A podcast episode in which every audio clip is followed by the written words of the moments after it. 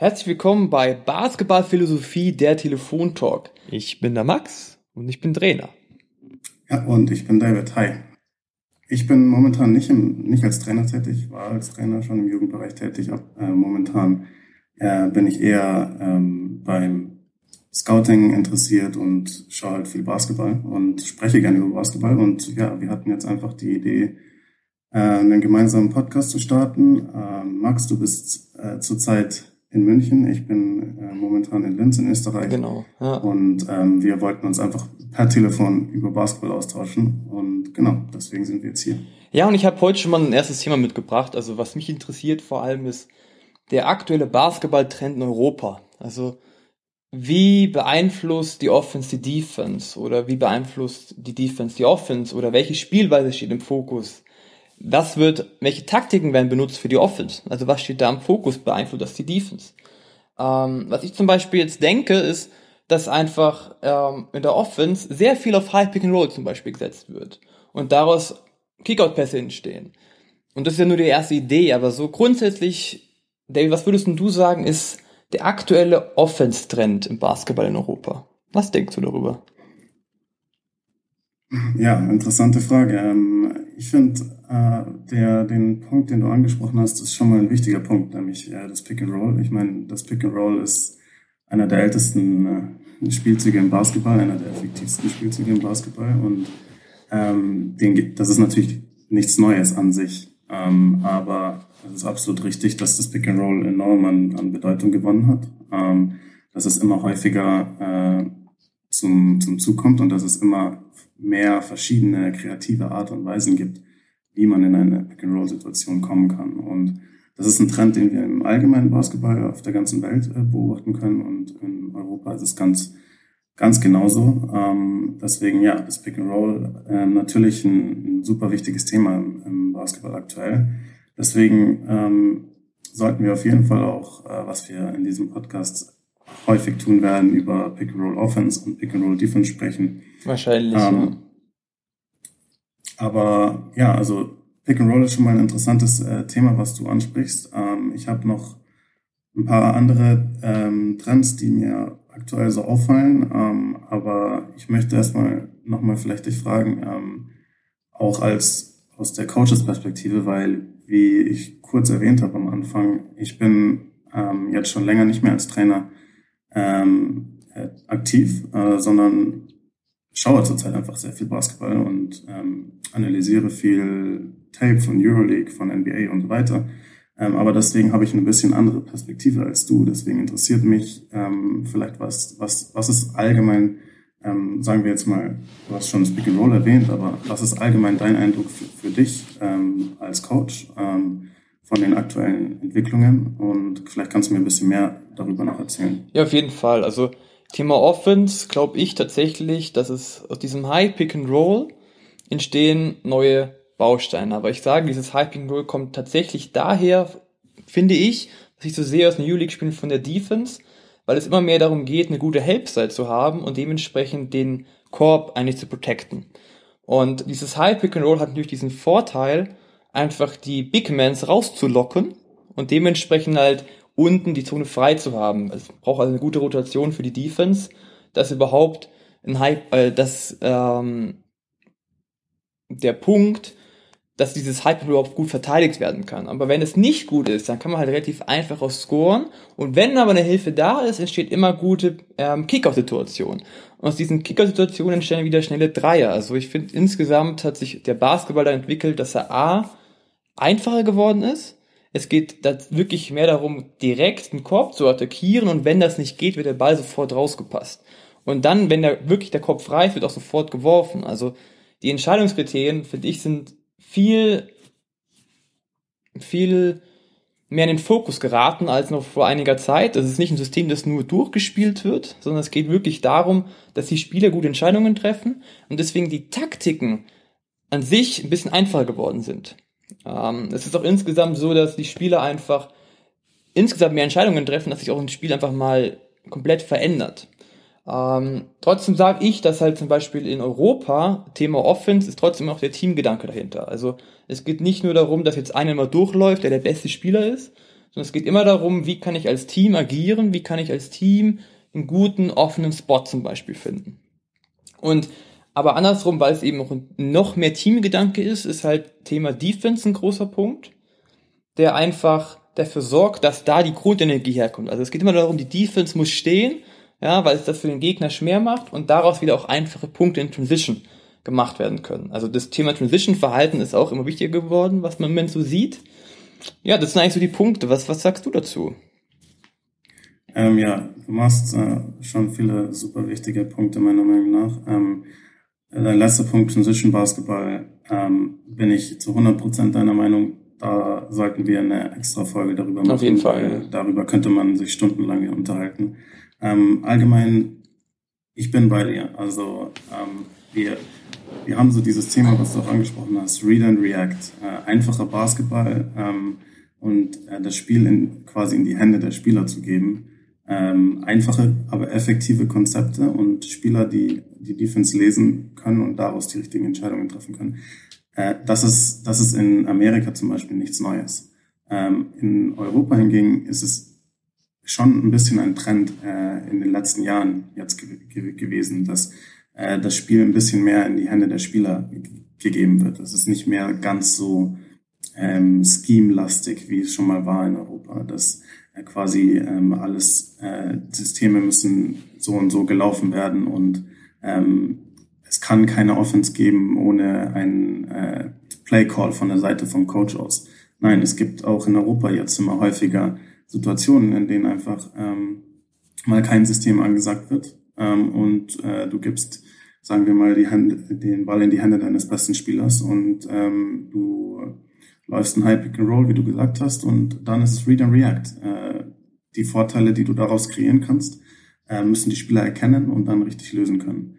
Ähm, und äh, das bringt mich auch zu meinem Hauptpunkt, äh, dass ich, also ich sehe äh, in Europa momentan schon einen gewissen Trend so hin zur Amerikanisierung, so habe ich es jetzt mal genannt. Also dass, dass sich der Basketball schon äh, in gewisser Weise hin zum Basketball in, in den USA entwickelt. Ähm, einmal haben wir natürlich die offensichtlichen Sachen. Wir haben mehr, mehr Skills. Die Spieler haben mehr drauf. Wir haben allgemein mehr Shooting. Wir haben mehr Dreier, die genommen werden, mehr Dreier, die getroffen werden.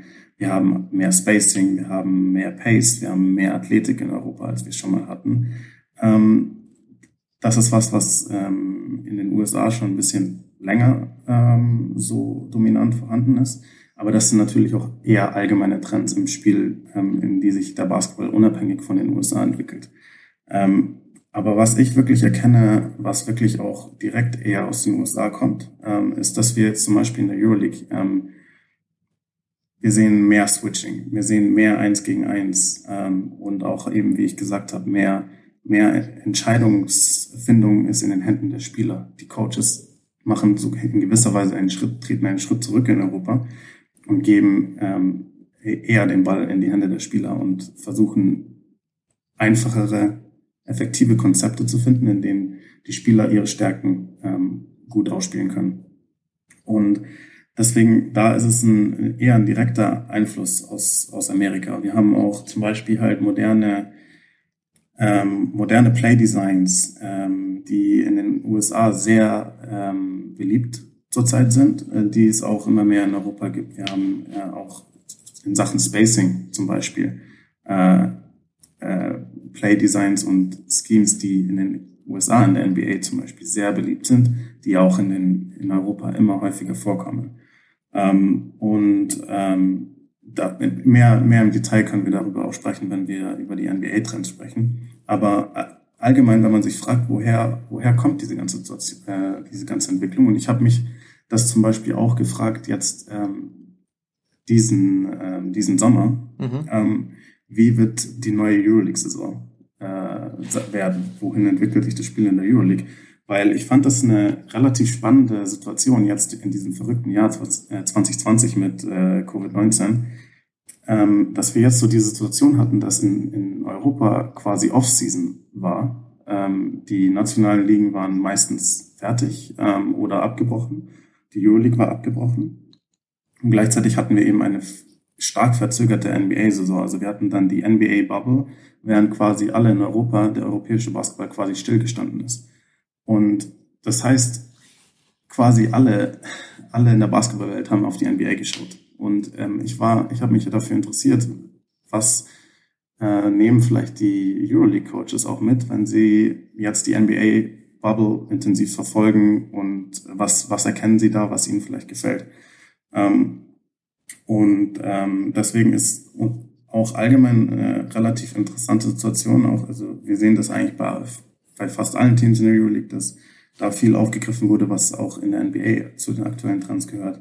Und dann haben wir auch eben interessante Teams in, in Europa, wie zurzeit zum Beispiel Fenerbahce, Istanbul, wo wir mit äh, Igor Kokoskov ähm, einen Serben als, als Coach haben, aber eben einen, nicht, nicht den typischen serbischen Euroleague Head Coach, sondern wir haben äh, mit Igor Kokoskov zum Beispiel einen, den ersten äh, quasi Rookie Euroleague Head Coach, der aus den USA kommt. Also er ist Serbe, aber er hat seine Coaching-Karriere äh, eigentlich äh, im, im Profibereich in den USA begonnen und ähm, war dann lange in der NBA Assistant und war auch in der NBA Head Coach äh, ein Jahr für die Phoenix Suns und letztes Jahr dann wieder Assistant Coach bei den Sacramento Kings und jetzt quasi sein erster Head Coaching Job in Europa ähm, im Profibereich, ähm, jetzt für Fenerbahce Istanbul. Das heißt, wir haben einen Coach, der wirklich direkt aus der NBA kommt. Ähm, und wir sehen da auch eben diese neuen modernen Entwicklungen.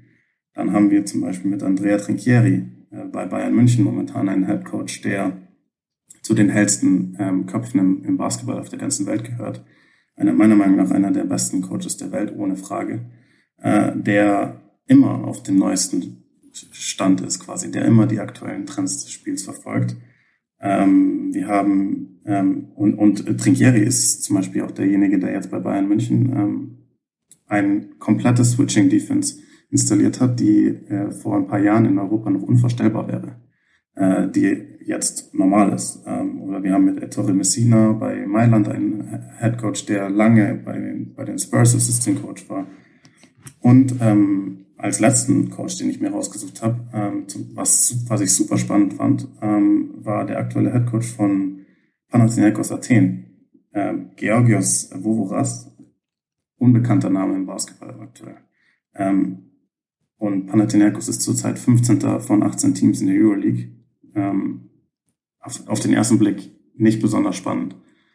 Aber ähm, Panathinaikos hat durch die Corona-Situation einiges an finanziellen Mitteln einbüßen müssen und äh, deswegen ist die, äh, haben sie an, an Qualität verloren, aber ihr Tabellenplatz sagt für mich nicht nichts über ihre Qualität an dem Basketball, die sie spielen, aus. Ähm, weil wenn ich mir Panathinaikos-Spiele anschaue, war ich, ich war fasziniert davon, wie modern äh, Panathinaikos Basketball spielt. Ähm, und äh, der Punkt hinter dem Coach Vovoras ist, dass er Assistant Coach war ähm, in den vergangenen eineinhalb Jahren, als Rick Pitino äh, der Head Coach von Panathinaikos war. Das heißt, da haben wir auch ähm, einen starken amerikanischen Einfluss. Er sagt selbst, dass er von ihm enorm viel gelernt hat. Ähm, deswegen ist die Euroleague gerade super spannend. Ähm, und ähm, ja, es ist absolut ein Trend erkennbar, wie du auch schon angesprochen hast, hin zu diesen bisschen mehr einfacheren Konzepten, äh, moderneren Konzepten mit viel Spacing und viel äh, Entscheidungsgewalt in den Händen der Spieler. Ja, das stimmt. Ähm, du warst vorher gerade bei Andrea Tinchieri. Das fand ich ein sehr gutes Beispiel. Du hast gesagt, ich bin auch ein super Coach. Und ich glaube tatsächlich aber, dass Trinkieri mir zeigt, dass Euroleague zum Beispiel doch ein bisschen anders funktioniert als NBA-Basketball. Und, und zwar, weil für Trinkieri das mit Wichtigste ist, habe ich das Gefühl immer wieder, ist, dass seine Defense steht. Weil er sagt, Defense ist Sache der Einstellung. Ähm, und das ist wirklich, das für ihn ist, ich habe immer das Gefühl, man merkt, wenn die Defense nicht funktioniert, rastet er komplett aus. Wenn der Offense was nicht funktioniert, ist es auch nicht gerade lustig, ja, aber auf der anderen Seite, er nimmt es ein bisschen mit. Also er sagt, diese Freiheit zu geben den Spielern, die können Fehler machen, also diese Fehlerkultur ist mehr drin, aber, und das ist der Unterschied zur NBA, sage ich, der Fokus ist trotzdem noch mehr auf der Team-Defense. Also nicht auf der 1 gegen 1 Defense, das ist auch mehr geworden, wie das NBA, wie du schon vorher gesagt hast, aber es geht immer noch um Team-Defense. Also die Team-Defense hat immer noch mehr Struktur als in der NBA. Und andersrum entwickelt sich für mich auch dementsprechend der Offense-Stil ein bisschen. Deswegen, in der NBA finde ich, ist es zum Beispiel so, dass es viel über Stars läuft und die Stars auch viel alleine machen. Das ist so mein Eindruck. Das hat sich auch geändert, aber oft so, wenn es am Ende nicht läuft, übernehmen die Stars. Ist in der Euroleague natürlich bei manchen Spielern auch genau das Gleiche, aber mein Eindruck ist, dass trotzdem die Spieler noch mehr die, ihre Mitspieler suchen. Also dieser Teamgedanke vom Basketball, finde ich, ist noch etwas weiter verbreitet. Und das ist zum Beispiel das, das aus dem High Pick and Roll, ist in der NBA oft so, dass dann irgendwie daraus halt gescored wird, weil die verdammt gute individuelle Fähigkeiten haben, was auch super ist. Und dementsprechend sich auch die europäischen Mannschaften angleichen. Also sie wollen auch bessere Spieler haben. Sie wollen, die sollen, es geht auch, wie gesagt, mehr auf diese individuelle Klasse, die individuelle Entscheidungsfindung. Aber trotzdem die Struktur zu haben, dass andere Spieler mitspielen können. Also deswegen ist, ist, ist der Basketball sich vereinfacht, aber es wird trotzdem noch geguckt, wie kann ich den Basketball auf der einen Seite einfach halten, aber auf der anderen Seite, wie schaffe ich es, dass möglichst viele zum Beispiel Passstationen da sind. Also der Ball wird noch ein bisschen öfter bewegt als in der NBA zum Beispiel. Und ähm, genau das gleiche ist, und das entsteht, glaube ich, wieder aus der Team Defense, weil die Team Defense halt noch die Rotation noch ein bisschen stärker ist oder noch ein bisschen mehr Wille dahinter ist, weil selbst die Stars oft nicht sagen können, ey, wir haben, ich habe keinen Bock zu verteidigen, und sie müssen mitmachen. Also da gibt es oft bei Bayern ja das, das Beispiel, dass man sagt, der und der Spieler ist nicht spielbar, weil er keine Defense spielt. Ja, ist in der, Def in der NBA bestimmt auch öfter so, aber da geht es darum, wenn du richtig gut scorest, ist alles super. Wenn du bei einer Euroleague das Verteidigen einfach lässt, hast du relativ schlechte Chancen zu spielen weil es auch noch viel um das Energielevel geht. Also es ist mehr darum, ähm, es, ich finde im Moment noch ein mehr ästhetisches Spiel. Also es geht darum, den Ball zu bewegen, miteinander etwas Neues zu kreieren und das möglichst einfach. Was, was sagst du dazu? Ist das auch so deine Meinung ja, oder so? Ab, ja, ja, absolut. Also klar, es wird immer, es wird immer Unterschiede geben zum, zwischen dem europäischen Spiel und dem amerikanischen Spiel und das ähm, liegt an sagen wir mal allgemein ausgedrückt an zwei großen Faktoren, die immer gleich bleiben werden. Ähm, das, das eine ist, dass ähm, NBA und Euroleague von der Competition her natürlich komplett anders funktionieren. Wir haben in der Euroleague eine Saison aus, aus 34 Spielen, äh, eine Liga aus 18 Mannschaften, ähm, in denen acht Teams in die Playoffs kommen. Wir haben in der NBA eine Situation, wo wir 30 Teams haben, wo wir 82 Regular Season Spieler haben ähm, und wo ähm, 16 Teams in die Playoffs kommen. Also in der Euroleague kommen weniger als die Hälfte der Teams in die Playoffs und wir haben weniger Spiele. In der NBA haben wir deutlich mehr Spiele und mehr als die Hälfte der Teams kommen in die Playoffs. Deswegen ähm, es gibt nur ganz kurz, es gibt nur einen Unterschied. Ja. Es gibt natürlich aber noch in Europa die nationalen Ligen dazu. Also ja, ja, genau. Nee, ich meine auch nicht quasi, die, dass die Belastung unterschiedlich ist. Ah, okay. Die Belastung ja. ist absolut, die Belastung ist absolut gleich, ähm, wenn nicht sogar noch noch stärker in Europa als in der NBA.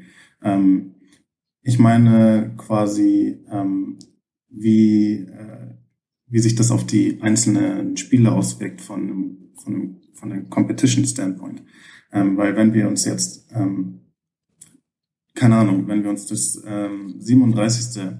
Regular Season Spiel äh, von den Los Angeles Lakers äh, in Charlotte bei den Charlotte Hornets anschauen und dann schauen wir uns den äh, 16. Euroleague Spieltag an, äh, dann äh, kann man das nicht vergleichen äh, in Sachen Bedeutung von des Spiels.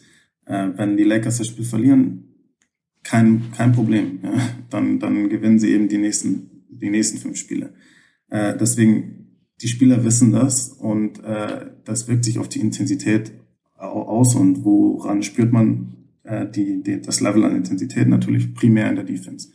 Äh, und in, in der Euroleague, wenn du natürlich, wenn wie du sagst, wenn du nicht als Team verteidigst äh, in der Euroleague, dann wirst du zerstört. Äh, du bist zerstört und ähm, wenn du ein Spiel verlierst, ein Spiel kann in der Euroleague alles entscheiden.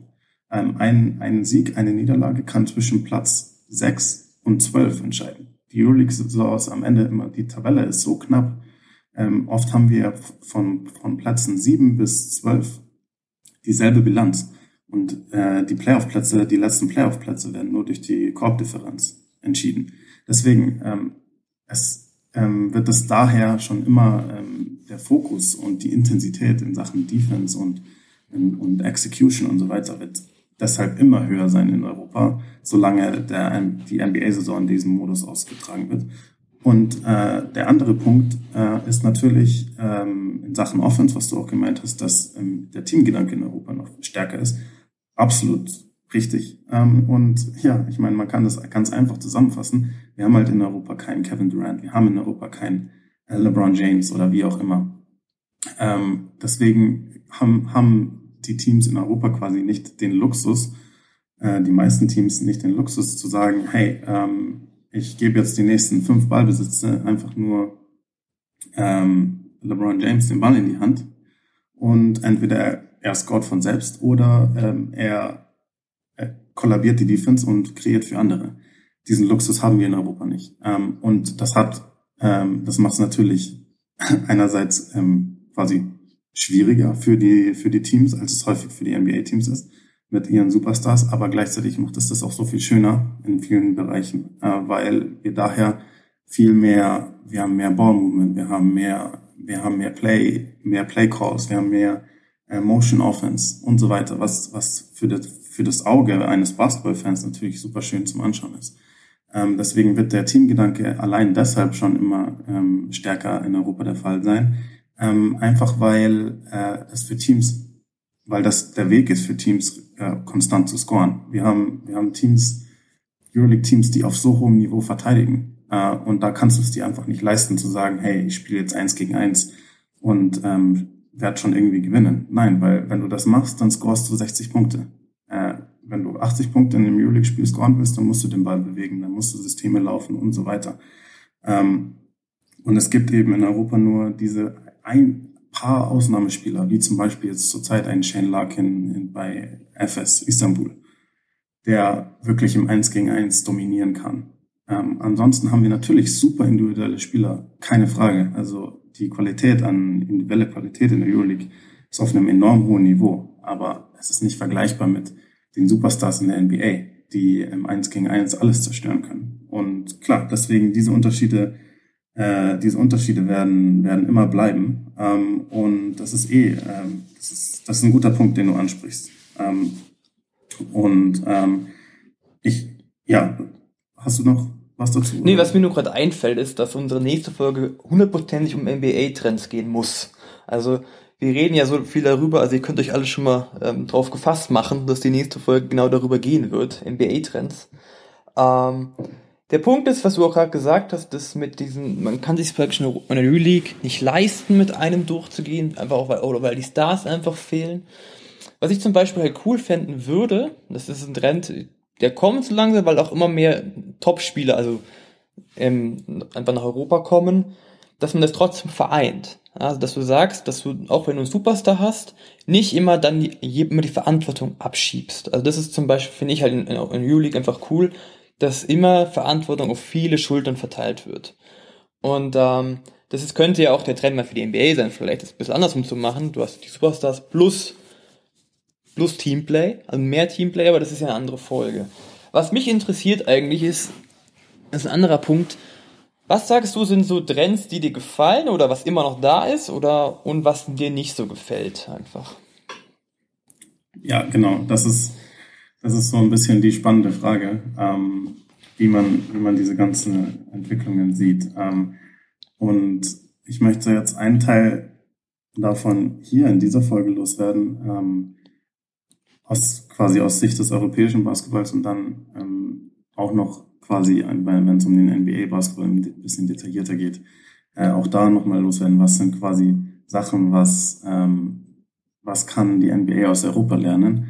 Äh, und ähm, umgekehrt, was kann äh, Europa von NBA lernen. Und ähm, ich bin allgemein super happy zurzeit mit, äh, mit dem Basketball, äh, den ich sehe in Europa.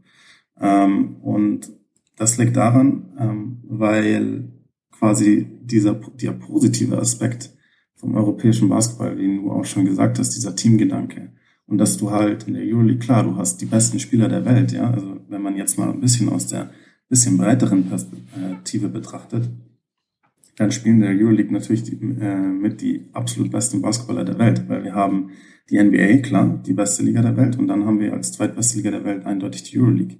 So, und wir haben in der NBA 30 Teams äh, mit ähm, Kadern aus 15 Spielern. Ähm, 30 mal 15, das sind nicht besonders viele Basketballer, wenn man sich anschaut, wie viele Menschen auf der Welt Basketball spielen. Äh, das heißt, wenn du dann noch 18 Euroleague-Teams dazu nimmst, das ist die absolute Elite, die in Europa spielt. Aber sie spielt eben anders, als, als es in der NBA der Fall ist. Und man sieht eben mehr, mehr Ball-Movement und mehr ähm, Player-Movement, obwohl man die absolut besten Basketballer der Welt sehen kann. Das, das ist genau das, was ähm, du auch jetzt gemeint hast und was das Faszinierende und das Tolle auch an der Euroleague ist. Ähm, das heißt, das Positive ist weiterhin da.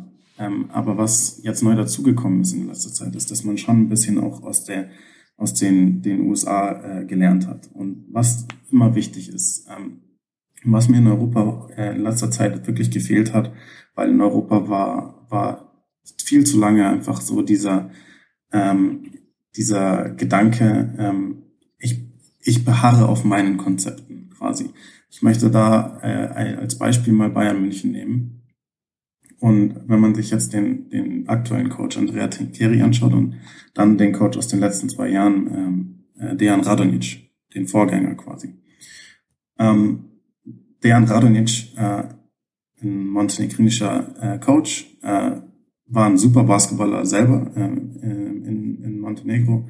Ähm, super erfahrener Coach mit viel Euroleague-Erfahrung für Roter Stern und so weiter niemand kann ihm seine Coaching-Erfahrung absprechen. Niemand kann ihm seine Karriere allgemein im Basketball absprechen. Niemand kann ihm absprechen, dass er ein absoluter Experte im Basketball ist und dass er ähm, es verdient, äh, auf hohem Niveau zu coachen. Niemand sagt das.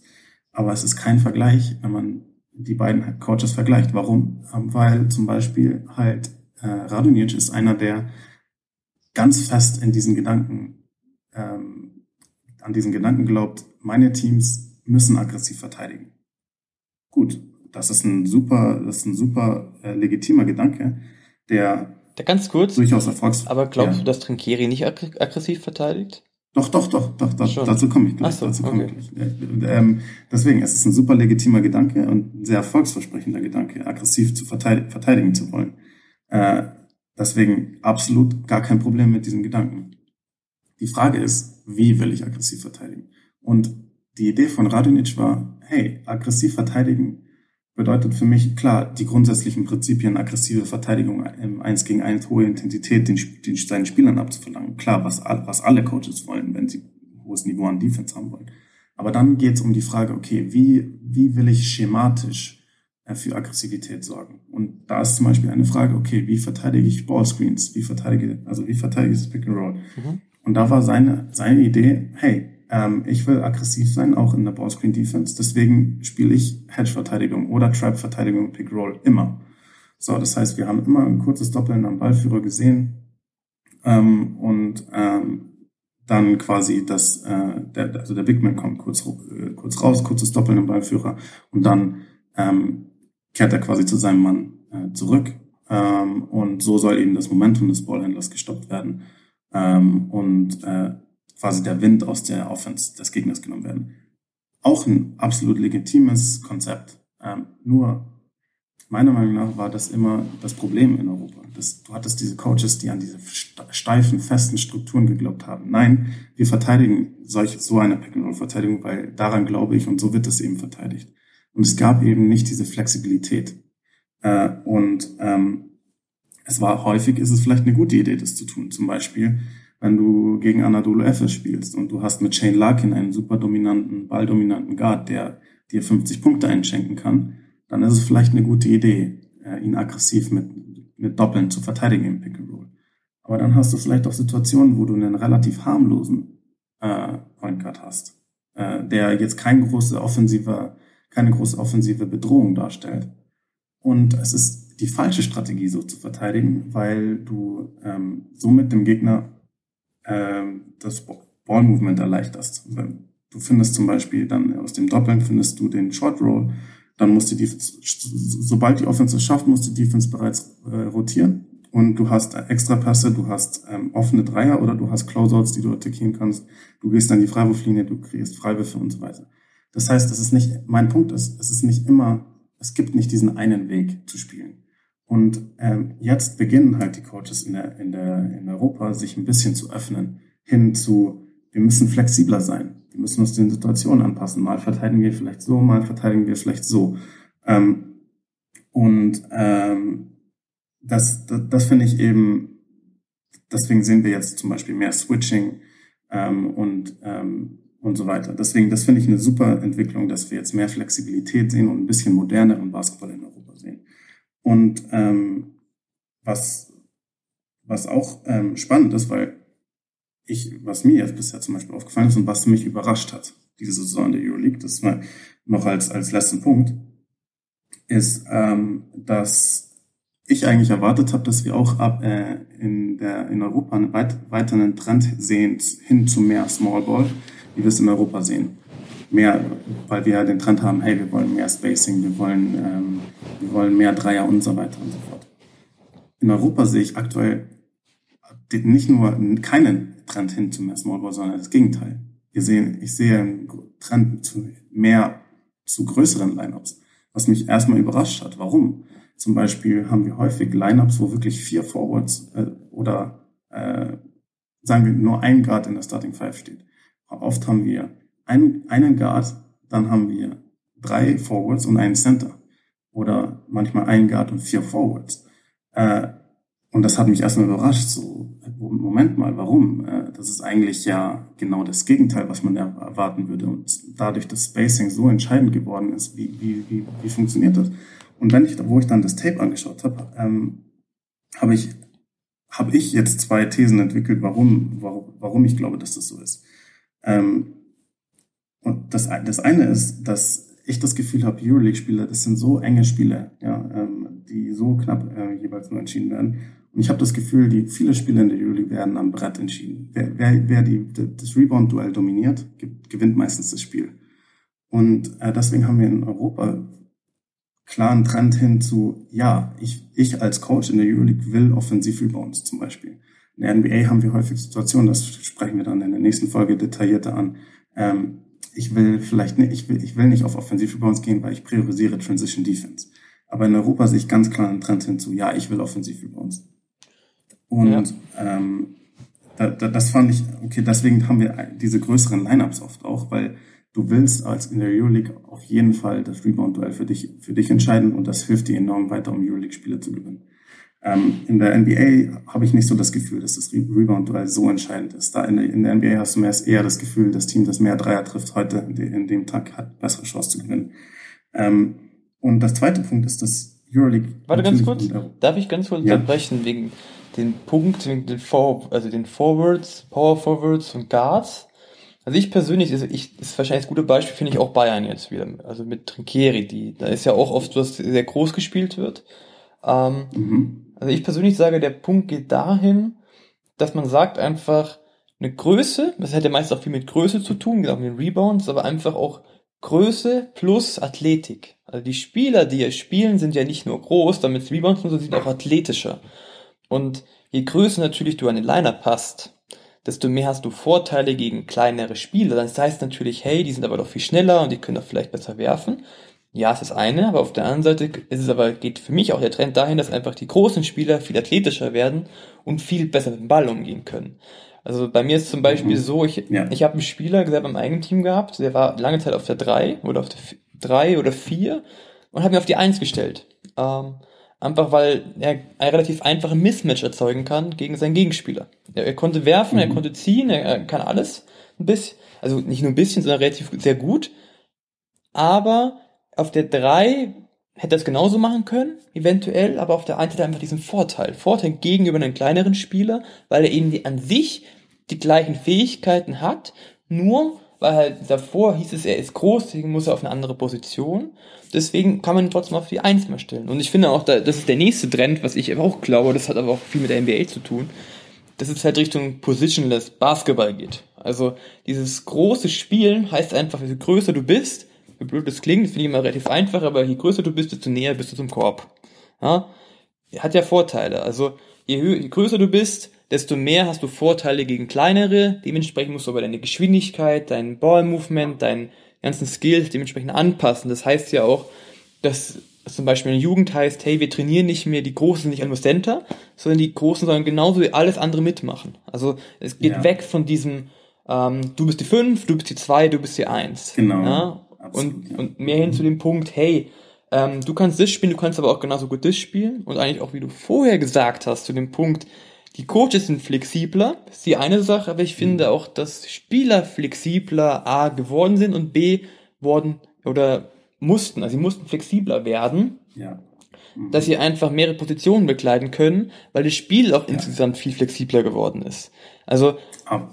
Ja, super Punkt, ja. Weißt du, was ich meine? Ja, und. Äh, ganz, ja. ganz genau.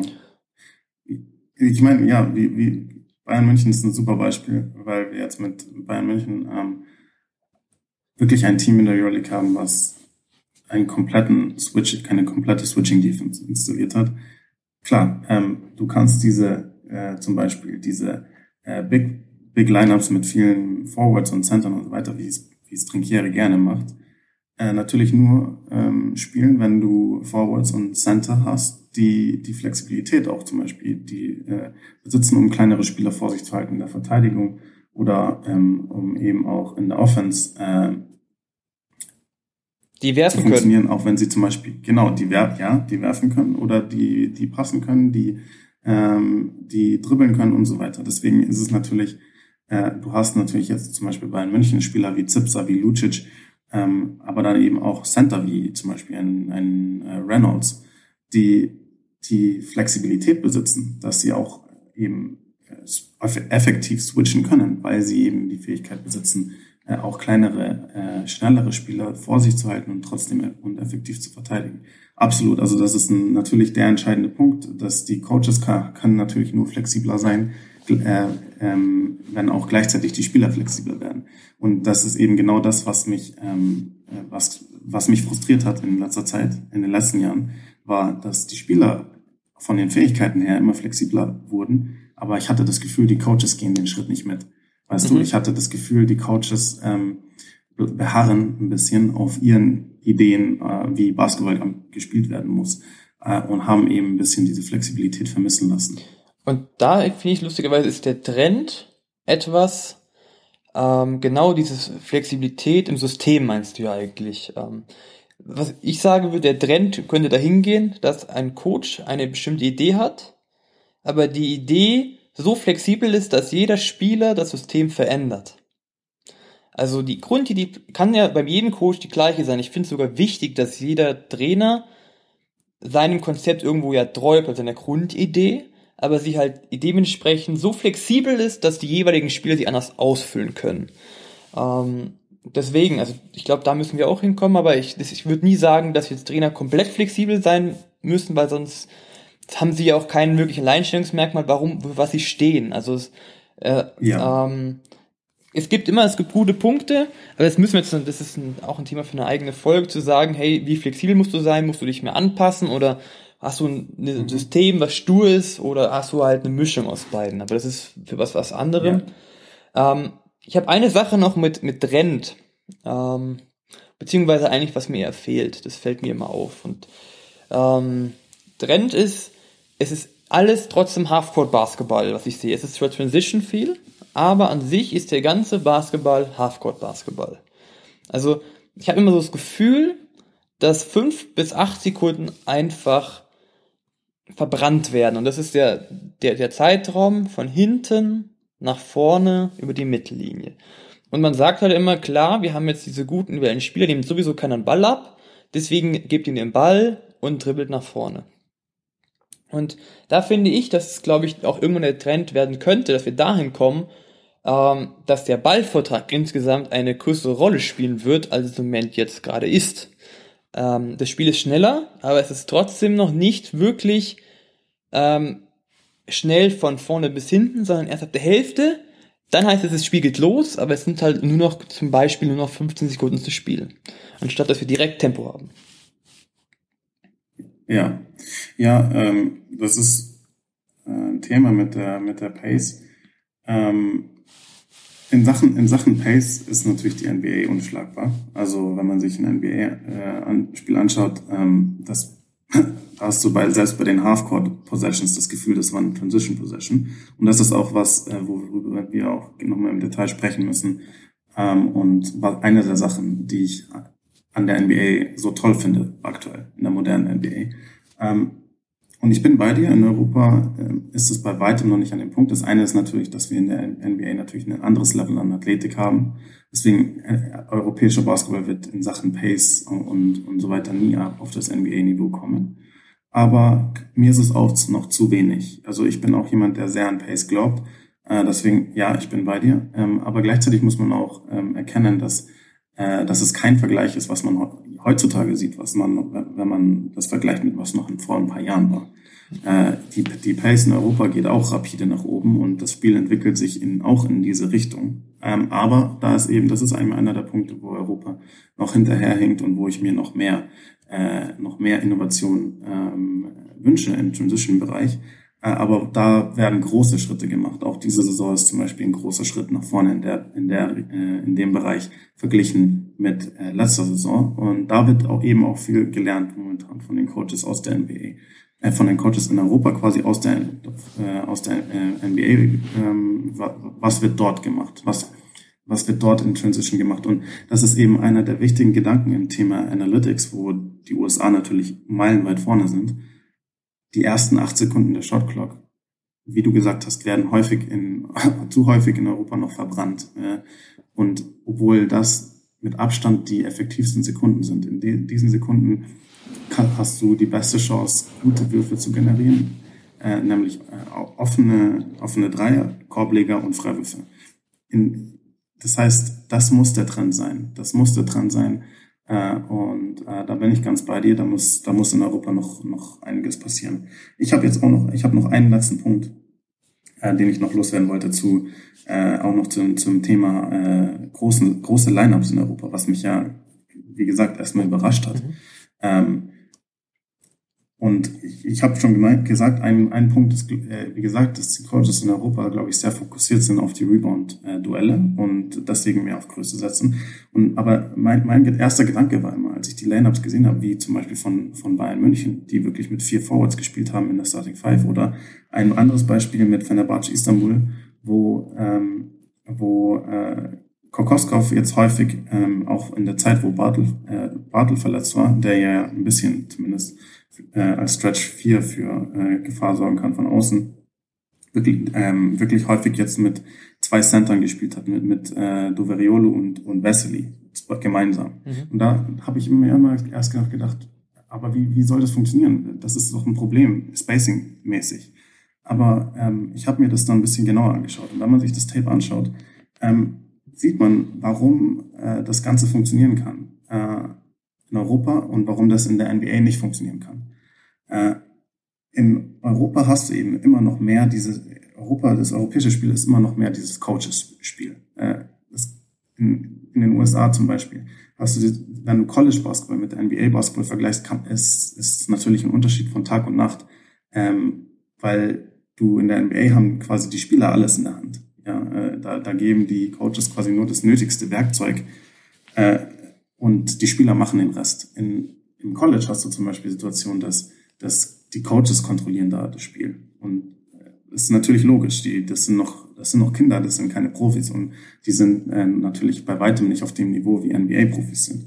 Ähm, in Europa hattest du auch immer mehr, die, immer die Situation, dass die, Europä äh, die Coaches mehr Einfluss auf das Spiel nehmen. Ähm, und äh, das hast du natürlich aktuell immer, immer noch, dass du halt, du hast mehr Systeme in Europa, du hast mehr Ball Movement, du hast mehr Motion Offense und so weiter äh, weniger Isolations äh, verglichen mit der NBA.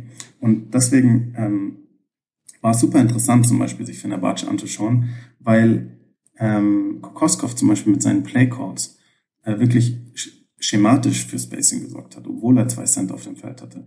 Weil in der NBA, wenn du mit zwei Centern spielst, die beide nicht werfen können, wie du Veriolo und Wesley, hattest du ein Problem, weil du häufig einfach nur isolierst ja, und dann, das heißt, du hast einen, du hast deinen besten Spieler, gibst den Ball und die anderen vier Spieler stehen rum. Dann hast du aber mit Doveriolo und Wesley zum Beispiel zwei Spieler, die eigentlich nur abseits vom Ball nur ähm, am, am Dunker-Spot funktionieren können. Die brauchst du nicht hinter die Dreierlinie stellen, weil sie absolut keine Bedrohung von dort darstellen. Ähm, und das wäre ein Riesenproblem, spacing-mäßig, und deine Offense würde gekillt. In Europa aber, weil es mehr Playcalls gibt und weil äh, der, der Coach mehr Einfluss nimmt, ähm, war es dann häufig so, dass äh, Kokoskov Konzepte verwendet hat, die automatisch für mehr Spacing gesorgt haben. Zum Beispiel steht halt dann der zweite Center, der gerade nicht im Pick and Roll ist, steht nicht einfach nur rum äh, am Dunker-Spot und zieht so die Defense in die Zone und killt deine Offense, sondern ähm, er hat dann Konzepte mit Off-Ball-Screens eingebaut, zum Beispiel mit, äh, mit Exit-Screens für die Guards und so weiter. Äh, und dann halt zum Beispiel Slips zum Korb vom zweiten Center. Weil er dann hat er einerseits die, die Helpside Defense, also die Off-Ball Defense beschäftigt und abgelenkt. So, dass sie nicht, nicht so stark absinken können und helfen können. Und gleichzeitig nutzt er auch noch die Stärke der, seiner beiden Center, nämlich dass beide Center, Duverello und, äh, und Wesley, zwei einen sehr hohen Basketball-IQ haben und gute Passer sind. Und dann hatten wir häufig Situationen, wenn man sich, ihr könnt gerne mal einschalten von der Batsche und Highlights euch anschauen, häufig Situationen von Assists von Duverello auf Wesley und umgekehrt, ähm, einfach weil äh, durch die Play Calls quasi für automatisch für Spacing und für funktionierende Offense gesorgt werden kann. Und so haben, können die Euroleague Coaches es sich häufig leisten, äh, mit so großen Lineups zu spielen, auch wenn sie auf den ersten Blick nicht zu diesem, zu diesem Spacing-Trend, den man aktuell im Basketball sieht, passen. Das fand ich, fand ich eben ein super interessantes Thema und das war, das ist eben was, was man in Europa sieht, was in der NBA genau im Gegenteil passiert. Das fand ich, das finde ich eben einen super spannenden Aspekt, den ich noch, den ich noch loswerden wollte. Das ist immer ein guter Aspekt. Du, jetzt guck mal, jetzt haben wir jetzt echt schon, wow, also für die erste Folge ist es echt lang, aber es ist cool. Es macht Spaß, muss ich schon echt sagen. Ähm, wollen wir noch mal kurz zusammenfassen einfach? Was sind so die, ja. die Punkte, wo du sagst, kannst du jetzt zum Beispiel sagen, das sind die Offense-Punkte, ich würde zum Beispiel sagen, das sind die Defense-Punkte. Was sagst du, sind die Offense-Punkte? Also kurz zusammengefasst, kurz und knackig. Mhm. Ähm, ja, ich denke, äh, dass in der Offense viel aktuell passiert, dass äh, du, du siehst mehr Pace, ähm, auch wenn es noch nicht andersweise auf NBA-Niveau ist. Du siehst mehr Pace, du siehst viele moderne Konzepte auch aus, aus den USA. Ähm, und du siehst weiterhin gutes Ball-Movement, du siehst weiterhin äh, schöne Play-Designs und so weiter. Also europäischer Basketball, offensiv gesehen, ist meiner Meinung nach auf dem höchsten Niveau, auf dem er je war. Und ähm, defensiv ähm, muss ich, bin ich auch sehr zufrieden was mit dem, was ich sehe, weil ich einfach mehr, mehr Flexibilität defensiv auch erkennen kann. Und äh, ich sehe, dass die Coaches auch äh, von den USA lernen, äh, indem sie ähm, sich defensiv an gewisse Situationen anpassen und auch In-Game-Adjustments äh, vornehmen, wenn gewisse Probleme auftreten. Ähm, das war, das war was, was mir in, letzter, in den letzten Jahren noch ein bisschen gefehlt hat was ich jetzt in, äh, in Europa mehr sehe. Das heißt, insgesamt bin ich wirklich zufrieden und es wird super spannend sein, wie sich das weiterentwickelt. Ähm, und ähm, europäischer Basketball ist auf jeden Fall auf dem höchsten Niveau, auf dem er je war. Da gebe ich dir auf jeden Fall recht. Ich glaube, das ist, das ist ein gutes, gutes Schlusswort, fand ich schon. Ähm, ganz kurz, also wir haben es geschafft. Ich glaube, die erste Folge können wir so lassen, oder, David? Ähm, ich wollte euch fragen, ähm, ob ihr irgendwelche Themen habt, worüber wir diskutieren sollen. Also schreibt uns die, wir werden es auch in die unsere ähm, Biografie reinschreiben, also in die Beschreibung unten rein. Und ähm, unser nächstes Thema wird sein eben der aktuelle Basketballtrend in der NBA. Und da wird auch David das wieder schön einleiten. Und hast du noch was zu sagen, David? Oder sagen wir, hey, nee, nee reicht, ich oder? schon genug gequatscht. Ja, das war super. Also so soll es verlaufen. Wie gesagt, ich hoffe, es hat euch gefallen, die allererste Folge. Es, es war wirklich ganz, ganz was Neues, aber wir sind eigentlich froh, dass wir es gemacht haben und ja, bis zur nächsten Folge. Also dann. Bis zum nächsten Mal. Ciao. Ciao.